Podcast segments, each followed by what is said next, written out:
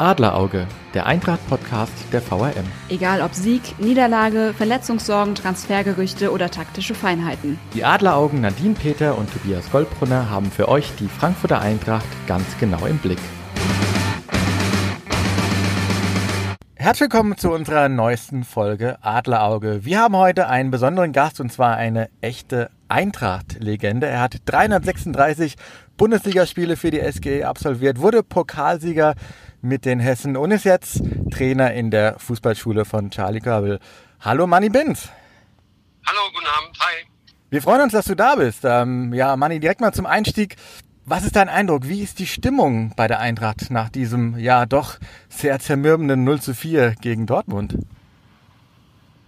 Ja, ich denke, dass die letzten Wochen gezeigt haben, dass die Eintracht eigentlich gut drauf ist. Äh, also wenn ich jetzt den Start sehe, die die Eintracht hatte mit Hoffenheim, dann zu Hause und dann Leipzig und so und äh, ja, wir alle Spiele super absolviert haben und gewonnen haben. Weil ich habe viele gesehen, auch viele Fans getroffen, die gesagt haben, oh je, Rückrundenstart Hoffenheim, Leipzig und Augsburg. Also ich muss sagen, das hat die Eintracht super gemeistert und dass du mal in Dortmund verlieren kannst, ist auch klar. Also muss nicht 4-0 verlieren, aber das war schon jetzt so vom Spielverlauf her schon okay, glaube ich. Zu der Stimmung muss ich einfach sagen, dass, dass die, ich denke, dass die Fans eigentlich zufrieden sind. Adi Hilder macht eine super Arbeit, also da denke ich, gibt es keine Probleme.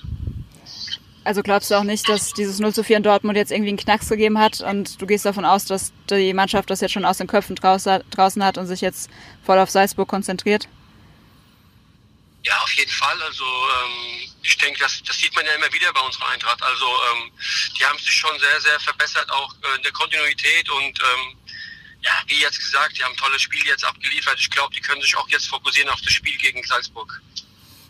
Ich meine, du, du bist ja quasi Libero gewesen. Also wenn sich einer mit dem Libero-Spiel auskennt äh, bei der Eintracht, dann ist es, bist es ja du. Ähm, was ist dein Eindruck, diese Defensive, die da Adi Hütter jetzt zusammengemauert hat? Ähm, ist das wirklich das Erfolgsrezept jetzt auch für die Rückrunde? Ja, natürlich. Also gut, die, die, Jungs sind ein bisschen näher dran wie ich. Ich kann einfach nur sagen, dass für mich also Makoto Hasebe schon äh, auch letztes Jahr überragend äh, gespielt hat und äh, war für mich eigentlich zum Teil der überragende Mann auf dem Feld. Also das war ja dann eine Dreierkette. Im Moment spielen wir ja mit, mit äh, Abraham und mit, äh, mit Hinterecker. Wobei die Jungs das jetzt auch stark gemacht haben, das muss man auch mal sagen. Also ich glaube, da können wir auch immer variieren. Von der Vierer auf eine Dreierkette oder sogar Fünferkette. Das machen die ganz variabel, die Jungs. Und das machen sie auch gut. Ist, aber jetzt, ich meine, Hinteregger wird gegen Salzburg nicht spielen. Wie schwer ist es, wenn da so ein wichtiges Mosaik, Mosaiksteinchen rausfällt? Ja, das hat man jetzt gesehen die letzten, die letzten Wochen dann, also vor, bevor die Winterpause kam oder der Rückrundenstart, da waren halt auch mit, mit, äh, äh mit Kevin Trapp, äh, Mak äh, Makoto Hasebe, ja, oder jetzt auch dann die zwei Abraham war lange gesperrt. Das merkt man dann schon, wenn vier, fünf Mann mit, ich glaube, einen kann man besser verkraften. Also das haben die Jungs auf jeden Fall drauf. Da denke ich schon, dass man das gut kompensieren kann. Aber was in Dortmund natürlich auch krass aufgefallen ist, dass die Offensive arg gelahmt hat. Also die Dortmunder haben Philipp Kostic komplett aus dem Spiel genommen, wurden da aber, also ich fand schon, da wurden die, die Schwächen, die die Eintracht in der Offensive hat, ähm, sehr, sehr deutlich. Da konnten sie defensiv in der ersten Halbzeit so gut stehen, wie sie wollten. Offensiv war das schon, finde ich, ein Stück weit ein Offenbarungseid, oder? Ja, haben es halt geschickt gemacht. Die wussten schon, dass der Philipp Kostic halt natürlich auch so ein bisschen unsere Maschine ist, die immer marschiert, der sehr viel Druck auf den Gegner ausüben kann. Es gab eine Situation, wo, glaube ich, der äh, Emre Can den Ball weggekretscht hat, wo so ein Ball in die Schnittstelle kam, wo es ja, hätte sehr gefährlich sein können. Aber ansonsten war es wirklich ein bisschen mau in dem Spiel äh, ja, manchmal kommt es einem so vor, man hätte ein bisschen mutiger spielen können in Dortmund. Aber du kriegst halt schnell die Tore, dann auch noch die Zeitpunkte, wann man die Tore immer kriegt, ist auch immer so ein Thema, finde ich jetzt. Und dann, äh, ja, dann wird es auch ein bisschen schwieriger für die Eintracht, ja. Also das merkt man immer wieder. Ich denke, ähm, ja, aber wir können trotzdem kompensieren. Wir haben da eine tolle Truppe. Ich denke auch, dass die Jungs sehr, sehr viele Spiele jetzt auch in der Vorrunde schon gemacht hatten. Ich glaube sogar die meisten in der Liga von allen Mannschaften. Das darf man auch nicht vergessen. Das steckt den Jungs auch manchmal noch in den Beinen. Es, es, gibt ja jetzt sogar die These, dass der eine oder andere sagt, okay, in der Liga nach unten, ja, wird wahrscheinlich nichts passieren. Nach oben wird es dieses Jahr auch ziemlich schwer. Kannst die Liga in Anführungsstrichen so ein bisschen austrudeln lassen und konzentrierst dich auf die, auf die Pokale, ja, gerade wegen dieser Belastung und weil man ja auch aus, der, aus dem letzten Jahr gelernt hat. Ähm, ist es so ein Ansatz oder sagst du als Ex-Profi, nee, also eigentlich muss ich ja immer Vollgas geben? Dass man immer Vollgas geben muss, ist schon klar. Nur die Zeiten haben sich jetzt auch ein bisschen geändert. Ich, ich sage jetzt, ich will, man kann es nicht unterstellen, dass man sagt, ich, ich konzentriere mich nur auf Pokal. Aber im Moment ist es wirklich so. Wenn man das jetzt so sieht, ich habe, weil du es gerade sagst, heute Mittag haben wir so zusammengesessen bei der Fußballschule, also hier beim Training, haben wir nochmal so ein bisschen gefachsimpelt. Da hat man auch so überlegt, natürlich ist der DFB-Pokal jetzt auch wieder in greifbarer Nähe, zumindest das Finale auch. Man muss die Spiele erstmal spielen. Aber selbst auch die Euroleague ist, ist machbar. Mit, gegen Salzburg das ist eine tolle Mannschaft. Trotzdem ist es immer machbar, finde ich. Und ähm, denke, dass man den Fokus darauf auch werfen kann. Also ähm, wenn wir natürlich in der Bundesliga die Euroleague äh, schaffen könnten, wäre auch stark. Also die Mannschaft hat das drauf, hat das drinne. Es darf halt nicht so viel passieren im Team.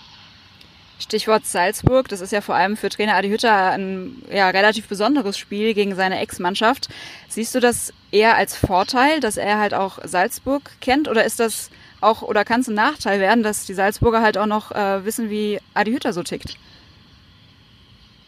Ja, ich denke eher, dass die, die, die, äh, ja, die besseren äh, Karten auf unserer Seite sind. Da der Adi ja sowieso, die, also er kennt wahrscheinlich alle Mannschaften in- und auswendig. Man sieht ja auch, wie wir auch taktisch immer gegen die Mannschaften spielen.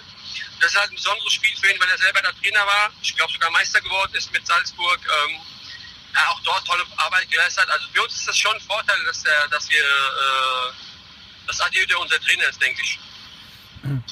Und diesmal Taktik eher, eher Mauern, weil ich meine, jedes Gegentor wäre natürlich tödlich in dem Hinspiel. Ähm, oder versucht die berühmte kontrollierte Offensive.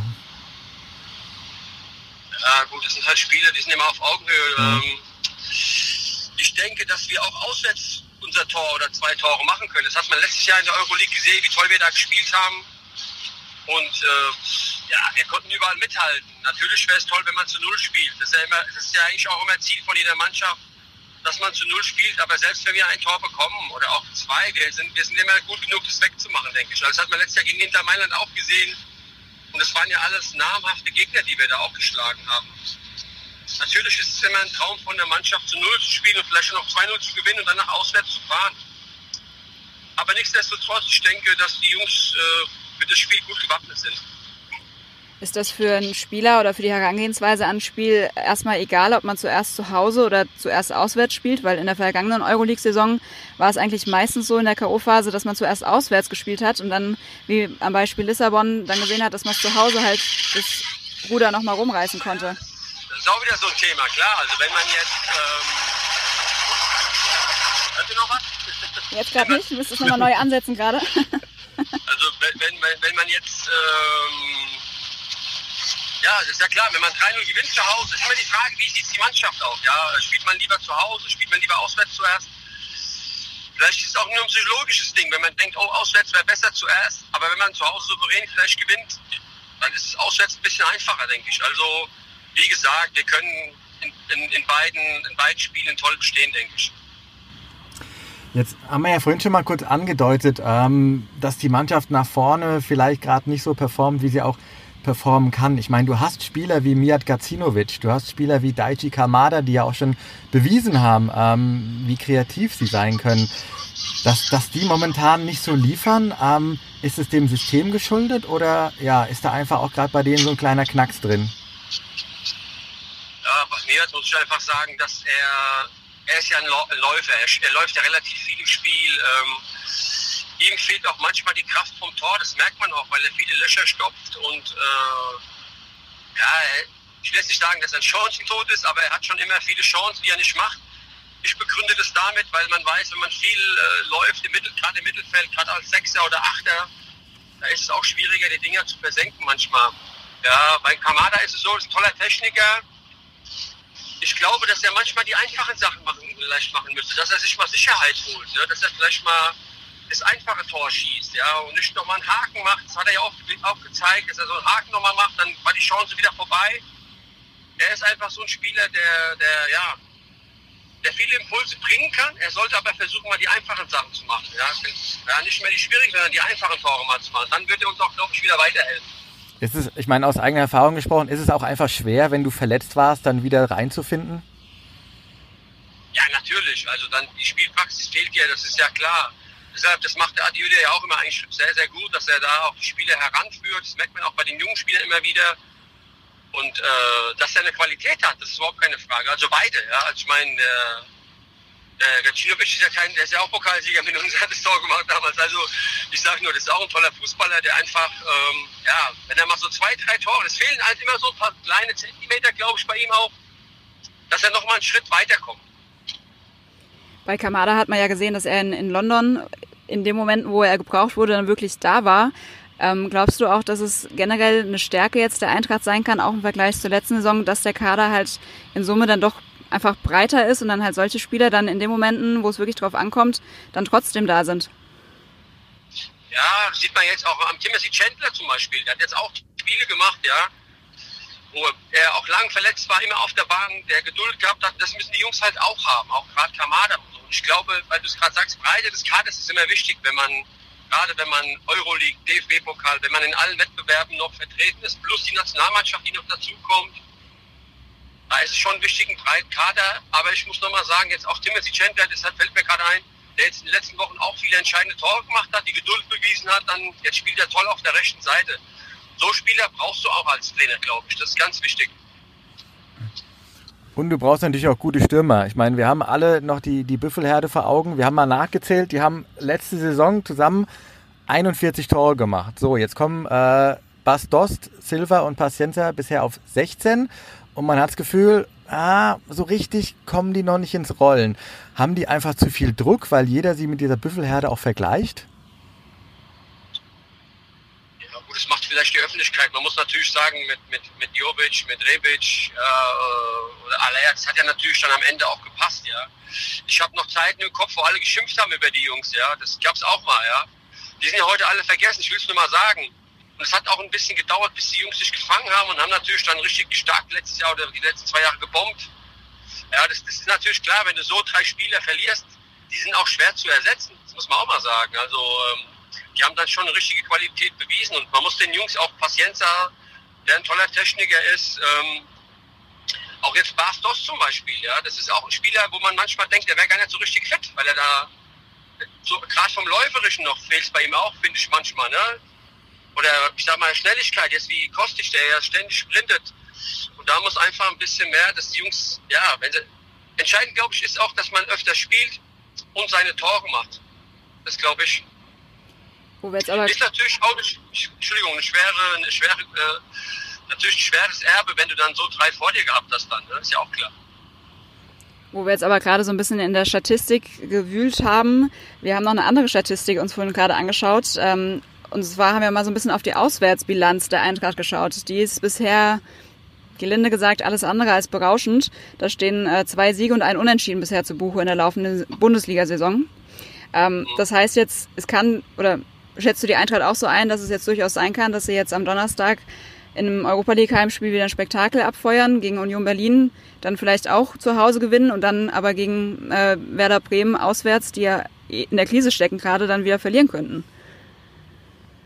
Ja, die, also ich sag so, die Spiele kann es immer geben. Ich kenne das aus eigener Erfahrung. Das ist ja klar, dass man da ähm, so Pflichtsiege gibt es in der Bundesliga ja nicht. Ja, das sind ja auch gut. Dieses Jahr haben wir, normalerweise Augsburg ist ja auch so ein Thema. Die waren ja immer unser Angstgegner. Die haben ja dieses Jahr 5-0 geschlagen. Ähm, es kann alles passieren. Ja, man muss natürlich stehen. Jetzt äh, Union Berlin ist auch jetzt im Kommen gewesen. Wie ist eine Mannschaft drauf? Ja, ist, ist in der Krise? ich denke, die Eintracht kann das alles gut bewältigen, auf jeden Fall. Ja. Ich sage auch oft, dass wir mal, es wäre auch gut für uns, mal nur einen Punkt zu holen manchmal. Ja. Man muss nicht immer auf, auf ich, ich sage jetzt nicht, dass man auf Sieg spielt, aber man muss nicht immer auf Sieg spielen, sondern man kann auch mal einen Punkt holen. Ich glaube, hinterher, in der Endabrechnung ist manchmal so ein Punkt auch wichtig, wo man drüber nachdenkt und sagt, boah, das gegen Bremen war ein Punkt, war super, oder jetzt gegen Union Berlin war ein Punkt super, ja, und wir haben ein tolles Spiel gegen Salzburg gemacht. Das ist auch mal in Ordnung dann. Der, der Punkt gegen Düsseldorf war ja auch super, weil ich glaube, das hat irgendwie dafür auch gesorgt, dass du dann auch Leipzig rausgehauen hast. Ja, auf jeden Fall, auf jeden Fall. Also das sind auch nochmal, genau, das war ja so in der letzten Sekunde wieder so Dinge, die eine Mannschaft auch ein bisschen äh, so, das ist auch so ein Charakter von der Mannschaft, das passt auch zu der Eintracht dann, das merkt man auch. Die Stimmung ist gut, die Mannschaft ist, ist, ist intakt, ja. Da machst du in der letzten Sekunde so ein Tor, es gibt ja halt nochmal Auftrieb und ich, ich kann nur wiederholen, ich habe so viele Fans und Jungs getroffen auf der Straße, die gesagt haben, das verlieren wir, da verlieren wir, Start schlecht. Und jetzt, heute haben sie, ist wieder alles super, weißt du, wie ich meine? Also das, die Spiele müssen erstmal gespielt werden. Und ja, wie gesagt, die können das, die können das gut bewältigen, die Jungs, glaube ich. Die, die Saison ist ja, dann spiegelt ja auch so ein bisschen wieder, was du wahrscheinlich schon seit äh, vielen, vielen Jahren kennst, äh, die launische Diva. Ich meine, ihr, ihr habt glorreiche Zeiten gehabt, ihr habt ganz, ganz schwere Zeiten gehabt. Ähm, wie, wie erlebt man das momentan? Ähm, ja, ist so eine Eintracht momentan wieder so eine kleine launische Diva? Nein, das glaube ich eigentlich nicht. Die, das habe ich ja vorhin gesagt, die sind sehr, sehr konstant geworden in ihrer Spielweise. Natürlich manchmal die Ergebnisse ist auch, ja, aber sie spielen tolle Spiele. Sie haben auch viele Spiele gehabt, wo hätten sie gewinnen können, wo sie dann vielleicht noch unentschieden gespielt haben, wo sie tolle Fußball gespielt haben. Ähm, ich glaube, bei uns früher war es sogar, ja, wenn man so nachdenkt, auch jetzt nicht anders, da wo wir dann auch in Bochum mal verloren haben, 1-0, erinnere ich mich jetzt gerade, oder in Wattenscheid mal 1 verloren haben, wo jeder denkt, du gewinnst, du bist halt launisch tiefer. Aber ich denke, dass die Eintracht die letzten Jahre sich wirklich toll, äh, ja, kontinuierlich top weiterentwickelt hat. Ja, wenn man jetzt Nico nimmt und jetzt kommt Adi Hütter, der macht es eigentlich noch einen Tick besser wie der Nico und beide sind eigentlich Top-Trainer, finde ich. Du hast ja auch angesprochen, äh, so Mannschaften wie Wattenscheid, die sind leider von der Bildfläche verschwunden und die Eintracht mischt immer noch munter vorne mit, ja. Was uns natürlich auch interessiert, äh, wenn wir dich, wenn wir dich gerade dran haben ähm, und du kümmerst dich ja um den kleinsten Nachwuchs bei der Eintracht ähm, mit der Fußballschule. Was ist dein Eindruck? Wird da was nachkommen die nächsten Jahre? Ja, also wir haben auf jeden Fall tolle Fußballer in Deutschland sowieso, auch in dem Jugendbereich finde ich. Ähm, wir müssen, also meine Meinung ist, und das habe ich jetzt die letzten Jahre auch, weil ich selber die Jugendmannschaft auch trainiere, das ist jetzt kein Leistungszentrum, aber ich glaube, auch gerade die Eltern sind da gefragt und ähm, wir müssen einfach wieder sehen, dass wir den Jungs auch Zeit zum Entwickeln geben. Auch den Jungs, die in der Bundesliga mal spielen sollen, ja. Und da müssen wir einfach wieder auch ansetzen. Das ist meine Meinung. Ja, ich weiß, heute ist alles schnelllebig. Mit 18 musst du schon in der ersten Mannschaft sein, mit 20 wahrscheinlich schon mit 30 Millionen verkauft werden. Aber ich glaube, das ist der verkehrte Weg. Der richtige, ich glaube, der richtigere Weg wäre, die Jungs wieder auch in der zweiten Mannschaft mal aufzubauen. Dass man eine zweite Mannschaft wieder aufbaut, dass man vielleicht äh, zwei Jahre mal Zeit gibt für einen Spieler. Es gibt so tolle Fußballer, die auch zwei Jahre länger brauchen, wie die, wie die, die vielleicht früher Bundesliga-Profi werden. Und wenn ich so die letzten Jahre sehe, ich muss sagen, es war für mich eine tolle Erfahrung, auch gerade mit Jugendlichen zu arbeiten oder auch das jetzt zu sehen. Das ist so mein Manko, wo ich sehe, wir sind einfach in so einer Zeit, die einfach zu schnelllebig ist, gerade für die jungen Fußballer. Also da müssen wir nochmal mehr auf, also auf Entwicklung gucken und auf, auf, auf Zeit lassen der Entwicklung. Man kann nicht mit 12, 13, 14 alles können, sondern das kann man auch mit 16, 17, 18 dann machen, ja. Das ist meine Meinung. Also das, da fehlt es mir ein bisschen, muss ich sagen. Du hast gerade eine zweite Mannschaft, also eine U23 quasi angesprochen. Das geistert ja immer mal wieder so durch den Frankfurter Blätterwald, dass jetzt nach der Abschaffung doch wieder überlegt wird, eine U23 anzumelden. Ähm, ganz realistisch betrachtet, wie hoch siehst du die Chancen, dass sowas wirklich äh, wieder eingeführt wird? Ja, die Frage ist, wo startet man mit der zweiten Mannschaft? Wäre toll, wenn du wahrscheinlich, wenn du in der Hessenliga äh, starten kannst. Ich glaube, da müssten alle Trainer zustimmen, soweit ich jetzt weiß. Das wäre eine tolle Aktion von den Trainern, sage ich jetzt mal. Und es wäre natürlich ein Neustart nochmal für die Eintracht. Das wäre toll. Also ich, ich würde es begrüßen, wenn man eine zweite Mannschaft wieder aufbaut und äh, müsste versuchen, dann in den nächsten zwei, drei Jahren da wirklich in die Regionalliga aufzusteigen, dass man da auch einen Unterbau hat und ähm, ja, oder dass man, also ich sehe es auch wieder jetzt, wenn man Sotti Kittel nimmt oder auch Marc Stendera damals, die hatten ganz schwere Verletzungen, die haben fast nie Spielpraxis gehabt. Und das sind für mich so Sachen, wo ich, wo, man, wo ich immer denke an, an, an uns selber, an viele Spieler, die ich kenne, die in der zweiten Mannschaft groß geworden sind, die immer jede Woche auf der Bank waren bei der ersten Mannschaft und sonntags dann Wettkampfpraxis in der zweiten Mannschaft hatten. Also das ist enorm wichtig für einen Spieler, finde ich. Und da äh, denke ich, das wäre eine tolle Sache für die Eintracht und ja, mindestens Hessenliga müssten schon starten, das wäre toll.